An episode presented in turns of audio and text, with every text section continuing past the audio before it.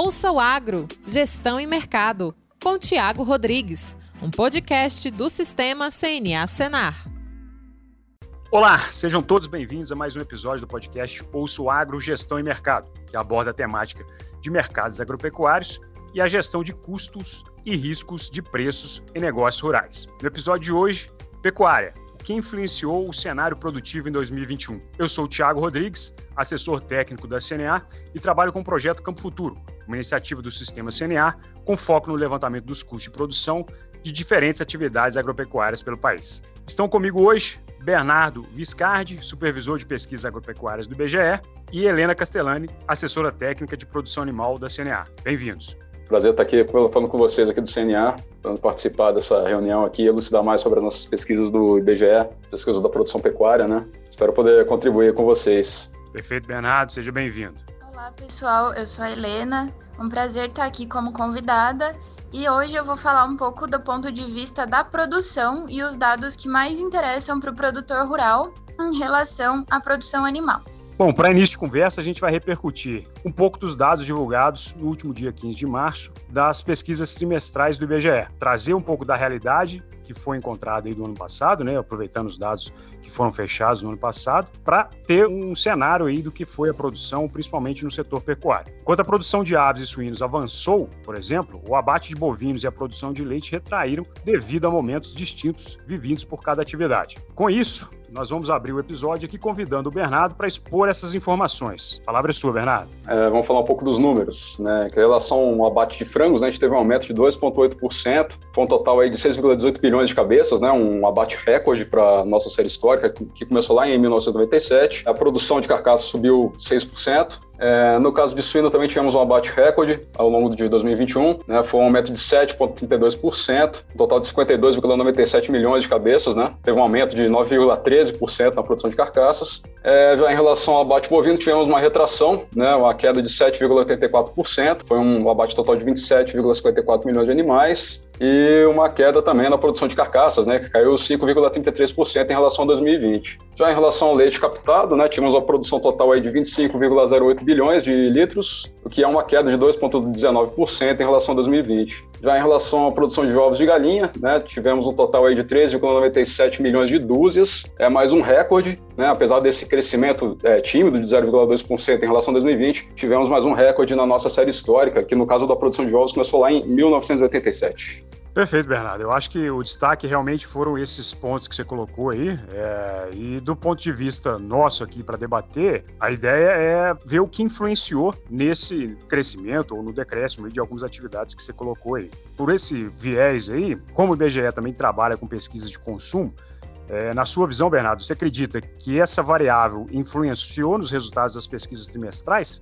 É, então a gente vê que né, o consumo teve impacto sobre esses números. A gente sabe que o consumo de carne bovina caiu né, no último ano, e muito em relação é, ao preço se a gente pegar o IPCA da carne bovina, aí boa parte dos cortes tiveram acima de 10% de aumento. Isso leva o consumidor a buscar substitutos, né? Que no caso é a carne suína, que teve um aumento de consumo aqui interno no Brasil, e a carne de frango, né? E também os próprios ovos. O consumo de ovo também vem aumentando. Com certeza, essa dinâmica de preços, né? A gente sabe que é um ano, é, vem, a gente veio de uma restrição de abate de bovinos desde 2020, né? E ela se agravou aí mais, mais em 2021, por conta dessa questão do pecuarista estar retendo mais fêmeas para atividade reprodutiva, né? Então isso incide, isso impacta no aumento final. Apesar do, do frango também ter aumentado, se a gente pegar aqui o índice IPCA do frango inteiro, ele subiu quase 20% né, em 2021, só que em questões absolutas ele é, ele é, mais acessível que a carne bovina. E o mesmo acontece com a carne suína também. Tem um preço mais acessível, então o consumidor acaba migrando para alternativas mais baratas. Complementando o que o Bernardo falou, e agora é minha vez também de trazer os números, como ele bem disse, o churrasco já faz parte da cultura do brasileiro, né? A gente tem um costume de, de consumir muita carne bovina e os preços foram um inviabilizador dessa questão. E o consumo de carne bovina reduziu cerca de 6% no ano, e o de leite próximo a 2,6%. Agora, o consumo de carne suína aumentou quase 8%. Os ovos, em número absoluto, o brasileiro consumiu em média, no ano de 2021, 255 ovos. Isso é 4 ovos a mais do que no ano de 2020, que já foi um ano de grande destaque e grande aumento do consumo de ovos da população brasileira. É, esse ponto do consumo traz para nós aqui um cenário realmente de tentar explicar os dados que a gente repassou aí com relação à produção, né? Um ou outro viés aí que a gente também traz para elucidar essa questão produtiva, tentar responder o título desse episódio, o Bernardo já colocou aí, que foi a explicação dos dados por parte do consumo aparente, pela narrativa é, especificamente dessa subida de inflação e alguns é, favorecimentos aí com relação a, a preço de algumas culturas, mas a, o viés de custo de produção também tem que ser analisado para que a gente tenha realmente aí a, os dois parâmetros que definem a produção. Né? Dados do projeto Campo Futuro indicam qual foi o comportamento dos custos de produção para essas atividades e também serve de fundo aí para ilustrar o momento produtivo. Quando a gente fechou em 2021 os dados de custo, por exemplo, para a pecuária de leite, a gente compartilhou aqui uma informação que indicou a alta de 18,7% no custo operacional efetivo, ou seja, aquele custo de desembolso que o produtor tem para atividade ao longo do ano. É, quando a gente analisa a pecuária de corte, a tendência de alta também foi a mesma. Né? No modelo de cria, a gente teve aí um avanço de 22% desse custo operacional. Para recria engorda, esse custo foi de quase 18% e no ciclo completo 15,5%. Né? Lembrando aqui que a recria engorda sofreu aí apesar de sofrer com o preço da reposição bem alto, mas esse é um cenário que também já vivenciado lá em 2020. Por isso o impacto foi um pouco menor esse ano. Agora, Helena, com esse cenário de custos, a produção e, portanto, os números da pesquisa aí que a gente está debatendo podem ser parcialmente explicados. Agora, não foi só isso, né? Bem colocado, Thiago. É, na produção de ovos e na suinocultura, especialmente a independente, uh, apesar do cenário dos custos terem sido bem elevada, é, no último ano, para para produção de ovos, a gente tem 19,1% de avanço nos custos, e para suinocultura independente, a gente teve 27,5% de avanço de custos no ano passado, mas o mercado também foi um grande definidor para os avanços produtivos. Para suínos, a gente consegue explicar, inclusive, uma forte demanda externa. Agora, no leite, a gente tem outros fatores. A gente teve uma certa dificuldade de alimentar os animais por uma baixa qualidade de pastagens, já que a gente teve uma seca bem prolongada nas principais regiões produtoras e também um aumento bem relevante nos custos de produção como um todo. Isso trouxe bastante dificuldades para o produtor poder investir em tecnologias e ampliar a sua produção. E também a gente teve um cenário de baixos preços mundialmente para o leite, o que também influencia nos preços aqui dentro. Em relação a bovino de corte, eu acho importante a gente destacar que a gente abateu o menor número de bovinos em número de cabeças dos últimos 13 anos, mas o volume ele foi o menor em 6 anos. Isso quer dizer que a gente está evoluindo nesse sentido de abater bovinos mais pesados. Com o menor número de cabeças, a gente consegue produzir o mesmo em carne. Mas o consumo interno decaiu, como a gente já falou, foi substituído por outras proteínas proteínas e a gente teve uma oferta menor de bovinos no mercado mesmo, pelo momento do ciclo pecuário que a gente está vivendo. A gente teve um abate de fêmeas bem grande no passado, então, isso implica em menor oferta de bezerros, e aí depois a gente começa a segurar mais fêmeas, então também essas, esses animais são retirados aí da conta do abate. Consequentemente, vai tendo menos bovinos para serem terminados e abatidos. Por fim, a gente ainda teve a questão da China, que impactou os resultados do último trimestre de 2021, quando suspendeu as suas importações de carne bovina brasileira. Certo, Bernardo? A gente teve esse impacto mesmo no último trimestre, né? Ah, sim, foi um impacto bem significativo, por causa daqueles dois casos atípicos de, de vaca louca, né, que apareceram em Mato, Mato Grosso e Minas Gerais, né? A China embargou nossa importação, né, de carne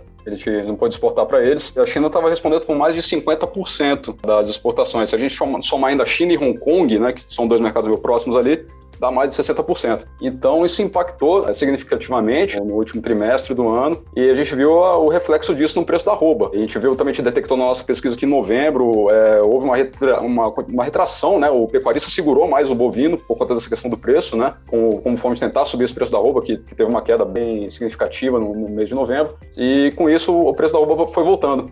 Já em dezembro, a gente já vê, por exemplo, agora esse ano já está é, voltando aos patamares, já está subindo patamares acima de, de 300 reais. Correto? Essa, essas exportações realmente impactaram, né? Outra questão interessante na que você falou em relação ao peso, né, de, bovinos está aumentando, além do, do, incremento, melhoria da eficiência da bovinocultura, né? A gente também tem uma maior proporção de machos ah, em 2021, certo? Então esses, os machos eles tendem a ser animais mais pesados, isso aí também impacta no, no peso médio de animais. Bom, é importante essa questão que o, que o Bernardo colocou aí com relação à China, também explica bastante e traz mais luz aos dados. Mas agora a gente tem que pensar no ano que a gente está, né? 2022. A gente já está chegando aí no fim do primeiro trimestre. Basicamente o IBGE já tem aí, já está trabalhando para divulgar aí daqui a pouco os dados preliminares que devem ser divulgados aí em maio, né? Nesse sentido, Bernardo, o que, que você tem aí de, de spoiler para passar para nós aí? É, questão assim, o IBGE como ele é um órgão de estatísticas oficiais, né? Ele só, com, ele só trabalha com um dado consolidado. Como órgão a gente não pode fazer previsão. A nossa coleta do primeiro trimestre de 2022, ela está começando agora em abril,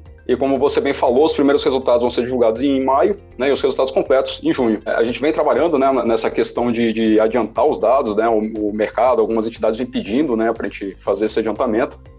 É, vem é, dando um dado bem próximo ao, ao, consolidado, né, que a gente publica em junho, né, isso é uma coisa positiva. E a gente tem trabalhado, né, a gente tem feito capacitações aqui em ciência de dados, né, tentando é, melhorar a eficiência né, dos nossos processos para adiantar essas, essa questão. A gente também tem muito contato com a rede né, de coleta e, mas tem questões que também a gente não consegue adiantar tanto, né? Por exemplo, a gente chega no início de abril, muitos informantes, né? A gente tem uma coleta censitária, ou seja, a gente vai em todos os estabelecimentos, é, desde a inspeção municipal até a inspeção federal, né? No Brasil inteiro, é, nas 27 unidades da federação, né? No caso de bois, tem nas 27 unidades da federação. É uma operação robusta. Então, tem muitos estabelecimentos que no início do mês ainda não tem esse dado, né? Então, a gente tem que respeitar esse período de coleta, né? Que é de um mês aí na nossa pesquisa, do dia 1 de abril ao dia 30, e para a gente conseguir ter um, um quadro completo, né? É claro que a gente vai acompanhando os dados do mercado, instituições parceiras, né, o CPEA, Conab, e a gente vai é, trabalhando em cima desses dados para fazer a nossa publicação, né? Pô, interessante isso que você colocou, Bernardo, principalmente para trazer aí para o pessoal que está ouvindo a gente o, o, bastidor da coisa, né? Porque a gente tem um dado, é um dado oficial, é o um dado que tanto é usado para pesquisa como para propostas aí de políticas públicas, e a gente ancora bastante nesses dados e ter a compreensão que realmente o trabalho é, é minucioso e tem um suporte todo o operacional por trás aí traz segurança para nós. Né? Mas agora Sim. falando do cenário agropecuário, não tem como negar que o negócio brasileiro, o agronegócio brasileiro mudou muito em pouco tempo, né? E nessa visão sua aí, Bernardo, da linha de trabalho que o IBGE tem traçado, você acredita que as pesquisas têm acompanhado isso? Assim, a gente consegue traçar vários, vários, vários cenários, né, que a gente foi acompanhando, né, a própria questão do, do aumento de eficiência na bovinocultura, né, com maior, é, maior eficiência, mais peso por animal, a gente consegue ver também, acompanhar o aumento do abate de novilhas, né, que é uma tendência de mercado, né, um mercado que é uma carne mais macia, uma carne, animal mais jovem, isso a gente detecta é, a própria questão dos padrões de consumo, né, como a gente viu agora aí com o aumento da carne suína, aumento do consumo de ovos. Então tem uma série de, de coisas que a gente vai pegando aqui nossa, nas nossas pesquisas, né, e a gente tem trabalhado até em relação à divulgação, como melhorar, né, como completar, complementar as nossas publicações. É, recentemente a gente começou a divulgar como estatística experimental o preço do leite, né, a gente divulga na, na, em todas as unidades da federação, excluindo o Amapá, que não tem estabelecimento de leite elegível né, para nossa pesquisa, ele não tem estabelecimento inspecionado né, oficialmente, mas em todas as demais a gente é, começando a publicar preços, preços médios pagos ao produtor e nos extratos né, também, no federal, municipal e, e estadual. Então a gente está cada vez mais trabalhando aí para tentar oferecer um dado de qualidade e num tempo é, hábil para o usuário final, para a sociedade como um todo, né? É bom entender dessa forma que realmente a gestão dos dados aí não está parada. Esses novos produtos que você citou aí trazem com certeza um amparo para o setor aí é muito grande. Só, só, essa última que você falou aí do preço de leite, por exemplo, a gente tem hoje uma limitação com relação ao acesso a esses resultados e tendo o IBGE por trás aí coletando nessa capilaridade que, que o IBGE possui, traz para nós aí uma rica série de, de, informações. Um ponto importante agora da nossa discussão aqui, já caminhando para encerrar, é discutir ou projetar em um 2022, tentando traçar algumas expectativas para o cenário produtivo da pecuária brasileira. Né? Pontos como a desvalorização do real em relação ao dólar, constante movimento de alta dos principais insumos de produção animal. Aí a gente está aí principalmente discutindo agora fertilizantes aí que desde o início do conflito aí Rússia e Ucrânia tem sido um dos pontos chaves. Grãos acompanhando aí o mercado de alta, principalmente pelas especulações em cima dos mercados.